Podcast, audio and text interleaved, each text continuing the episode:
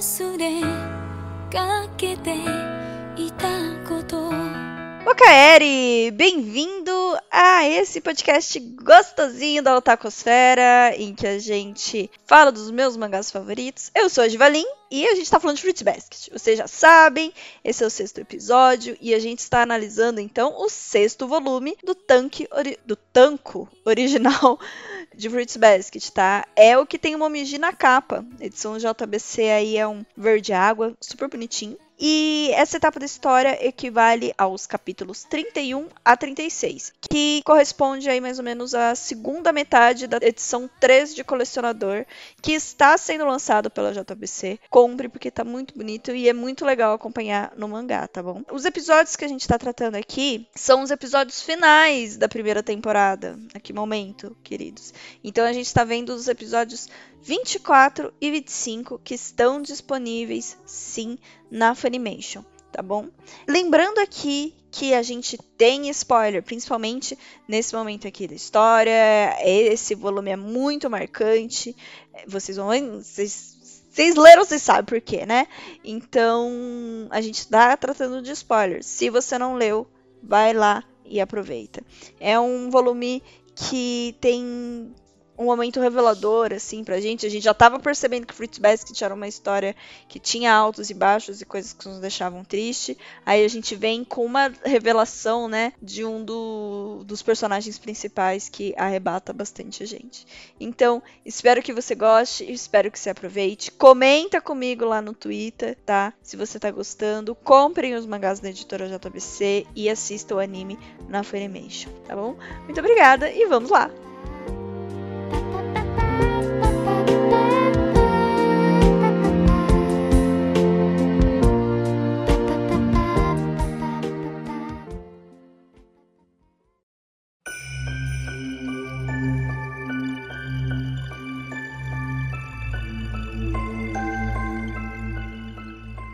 Então vamos aí à análise do sexto volume. A gente começa aqui o sexto volume com uma interação entre o trio, né? O tá meio pé da vida porque tá chovendo, só que de longe o mestre vê os três juntos, né? Ele vê Kyo ao lado de Yuki, sem destruir o Yuki, e ainda mais com isso, tem uma garota ali que faz o Kyo sorrir de uma forma muito sincera. Então tem alguma coisa acontecendo com o Kyo. E o, o mestre sabe disso, ele percebe.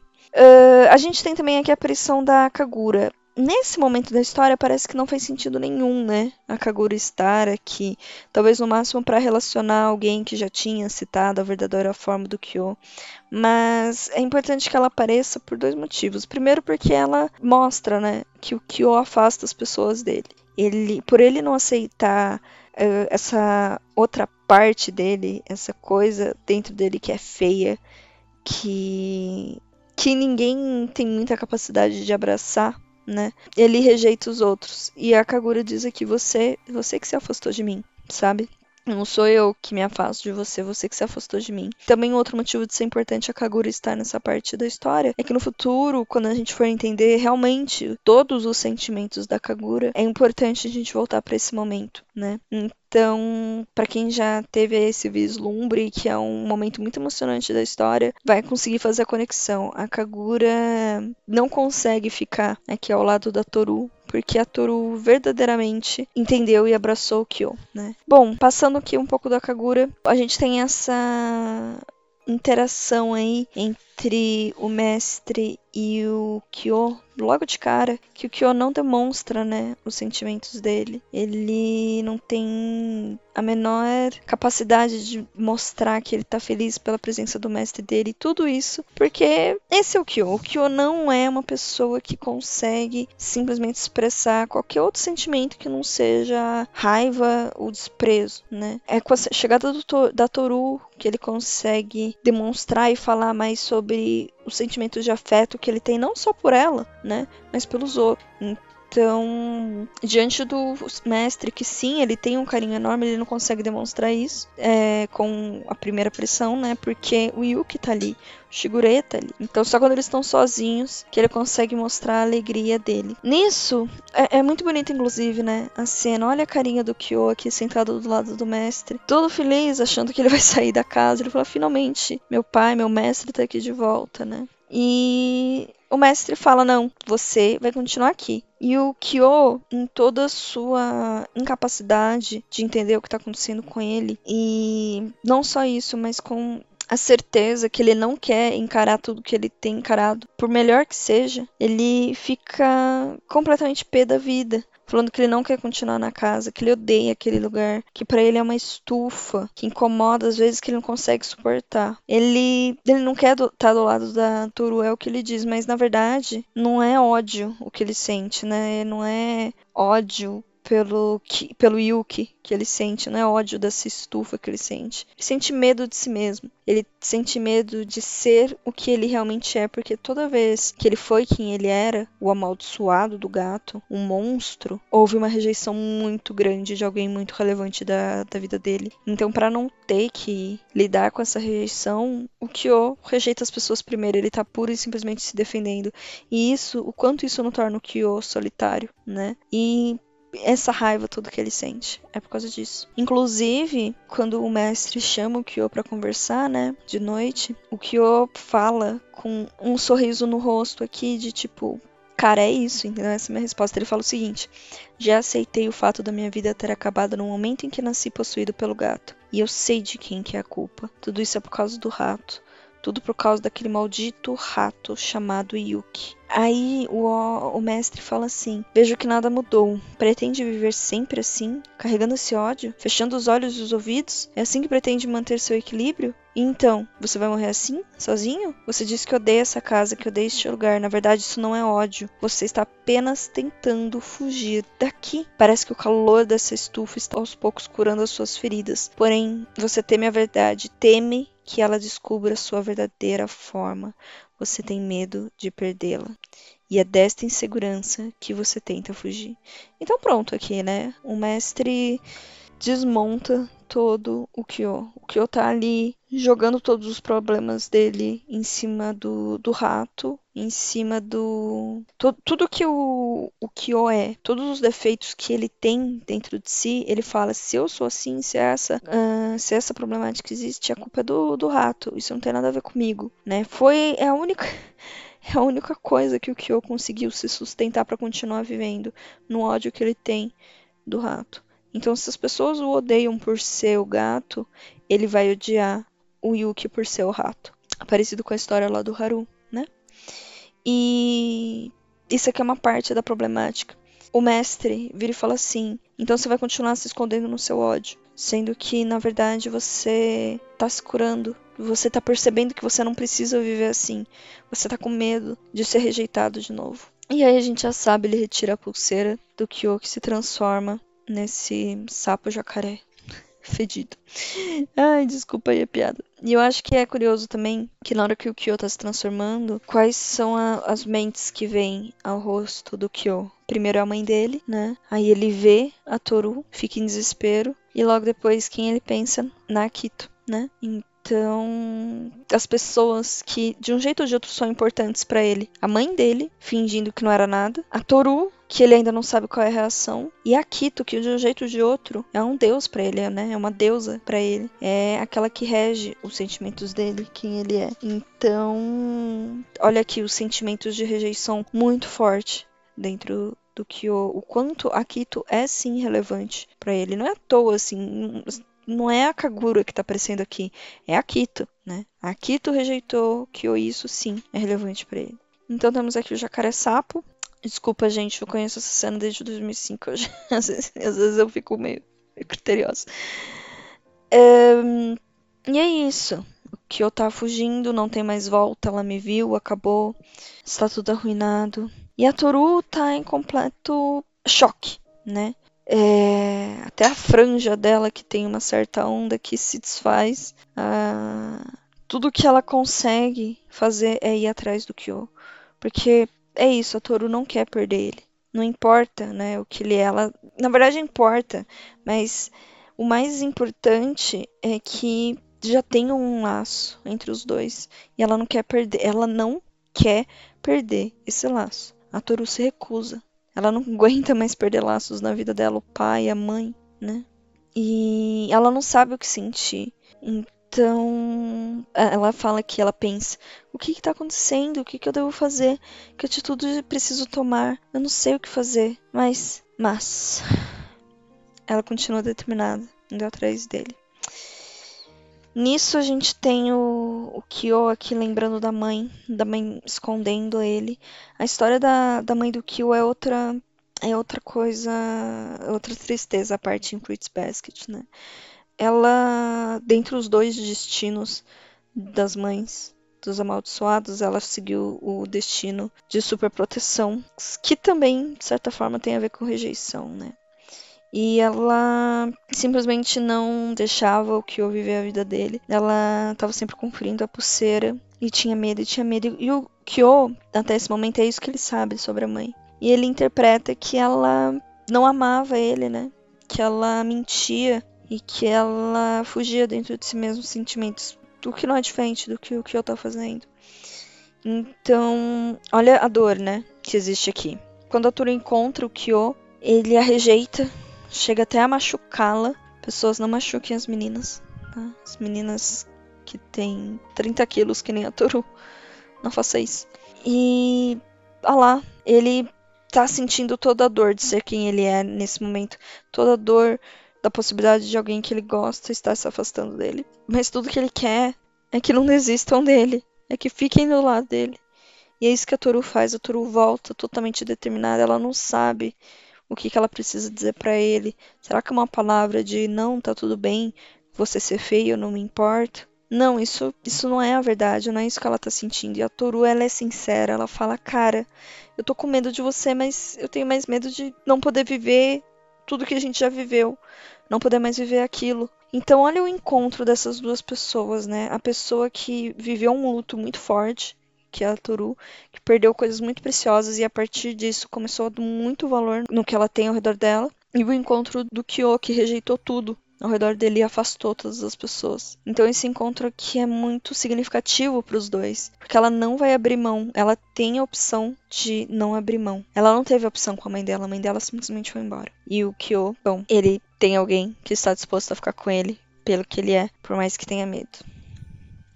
E assim temos a cena, uma das cenas mais lindas da história do Kyo, emocionadíssimo, finalmente colocando o sentimento dele para fora, a ponto de abraçar Toru sem sequer se importar que ele vai se transformar, né, no gato. E a Toru pega ele e volta com ele no colo, com o Kazuma totalmente emocionado. E é interessante ela estar tá carregando ele no colo, porque ali no começo ela fala que, oh, deixa eu te ajudar, tá chovendo eu te levo no colo e, ela, e ele, nossa, nem ferrando. E aqui ele deixou. Ele deixou ela carregar ele no colo, né? O quão bonito e significativo isso não é. No próximo capítulo a gente tem o fechamento dessa parte, né, da descoberta da verdadeira forma do Kyo, e a gente explora toda essa história da verdadeira forma. Não é verdadeira forma, né? Na verdade é outra forma. A gente entende essa outra forma do Kyo aqui pela visão do Kazuma com o pai e a relação do Kyo com o Kazuma. Então, essa coisa do que eu não saber se expressar, nunca ter aprendido a fazer isso, a ser sincero, acabou que ele criou aí uma, uma confusão entre os dois. O Kazuma achava que o Kyo não queria ser filho dele, mas na verdade o Kyo só queria ser digno do pai adotivo dele. Uma coisa muito bonita e que acalenta muito, né? Essa relação dos dois realmente foi o que salvou o Kyo. Ele deixou o Kyo ser quem ele era Uh, mas ele precisava de mais, né? O que eu precisava de mais, assim como todos nós precisamos de mais. Que no final, por fim, foi a Toru. E é o que o mestre fala. Se as coisas estão ficando bem, é porque você tá aqui, Toru. E é isso mesmo, né? É, a Toru é o ser humano que conseguiu entrar na festa dos 13 animais e com Deus. E é isso, né? O que o mangá mostra o tempo inteiro. Os dois próximos capítulos mostra a situação do Yuki diante dessa nova dinâmica que surge no relacionamento do trio. O Yuki, que com a aparição da Toru, passou a aceitar melhor os sentimentos dele, né? O Kyo estava vivendo aí uma negação enorme, não queria aceitar de jeito nenhum, a... aceitar dentro de si mesmo que a Toru estava afetando ele. O Yuki não. O Yuki ele estava seguindo em frente e quanto mais ele seguia em frente, mais os sentimentos que ele guardava dentro de si em relação a Kito estavam saindo. E são esses sentimentos que ele coloca dentro dessa caixa que ele fica citando aqui. E esses sentimentos ruins, esse medo, esse problema consigo mesmo, eles vão de encontro aí com o que ele está sentindo pela Toru. Então a gente vê nesses dois capítulos o Yuki meio que tentando seduzir a Toru, mas nada mais é do que uma parte confusa dentro dele porque ainda não sabe o que é isso. Eu já comentei isso nos outros episódios. O Yuki tá entendendo. E quando ele viu a Toru indo atrás do, do Kyo, alguma coisa mudou dentro dele. A gente vai entender isso lá pra frente. Mas o Yuki ter visto a Toru correr atrás do Kyo de forma incondicional fez. E isso impactou muito o Yuki. Então a gente tá vendo isso agora nesses, nesses capítulos. E esses capítulos podem parecer monótonos nesse primeiro momento, mas é muito importante para a construção do personagem do, do Yuki, tá? E no capítulo final a gente tem aqui o Ayami aparecendo, né? O, o Ayami, esse personagem tão único entre os 12 signos, né? Que faz o que ele quer. Poxa, olha a loja dele, gente. Ele faz roupa pra, pra crossdresser né? Maravilhoso, ele faz o que ele quer. Dentro dos 12 signos, ele é o que mais faz o que quer. Todos se sentem completamente presos a algo. E eu acho que o Ayami também se sente, né? E para compensar toda essa essa parte dele que ele não consegue controlar, né, que é esse, esse laço que ele tem com os amaldiçoados, ele decide fazer o que ele quer. Isso não é bem explícito, mas é assim que eu vejo a Yami, é assim que eu entendo toda essa excentricidade dele. E também é importante essa excentricidade porque a gente tem aí um, dois grandes polos, né? O Yuki e o Ayami. É, totalmente diferentes, apesar de rostos tão parecidos. E aqui tem uma parte que é muito bonita, né? Que a, a Minnie fala: não tem problema se eles brigarem, se eles brigam é porque eles reconhecem um ao outro. Inclusive, quando a Minnie fala isso, a Toru lembra do Yuki e do Kyo. Porque assim, se eles brigam é porque eles reconhecem, né? Mas a parte mais interessante desse capítulo é realmente a distinção que o Aya faz entre amor, ódio e indiferença. Né? Que ele foi indiferente ao Yuki por muito tempo. Ele viveu a vida dele como ele quis e para isso, e para poder fazer isso, ele largou o irmão dele de lado e foi indiferente à existência do irmão dele. Hoje, crescido, isso afeta ele. Ele fala: "Putz, eu não queria que fizessem isso comigo eu fiz isso com meu próprio irmão". Pois é. Então, o que ele tenta vencer é a indiferença e o Yuki permite que o irmão entre, ele permite ter essa relação com o irmão dele porque é o que o Yuki quer fazer agora, ele quer ter relações, ele nunca se permite, ele não conseguiu, né, num primeiro momento ter relações, e depois quando ele saiu da casa, ele não conseguia ter, é, de fato, nem se permitia ter relações. Agora ele se permite e tá tentando se aproximar do irmão, etc. Então, os dois juntos é, é incrível. Eu vejo muito mais essa relação a Yami e Yuki, eu vejo muito mais é, influência no próprio Yami do que no Yuki, né? Mas é relevante também para a jornada do Yuki. E com isso a gente termina aqui o sexto volume. Vamos alguns comentários extras aqui. Um, eu gosto muito da edição de colecionador porque tem alguns desenhos originais da Natsuki Takaya no final. Tem um só, né, na página que ela faz os agradecimentos.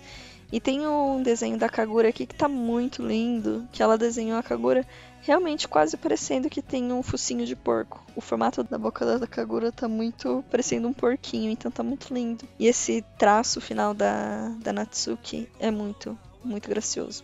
Bom, é isso, não temos mais comentários. O sexto volume de Fruits Basket com o Momiji na capa acaba aqui. Terminou também o volume 3 da edição de colecionador.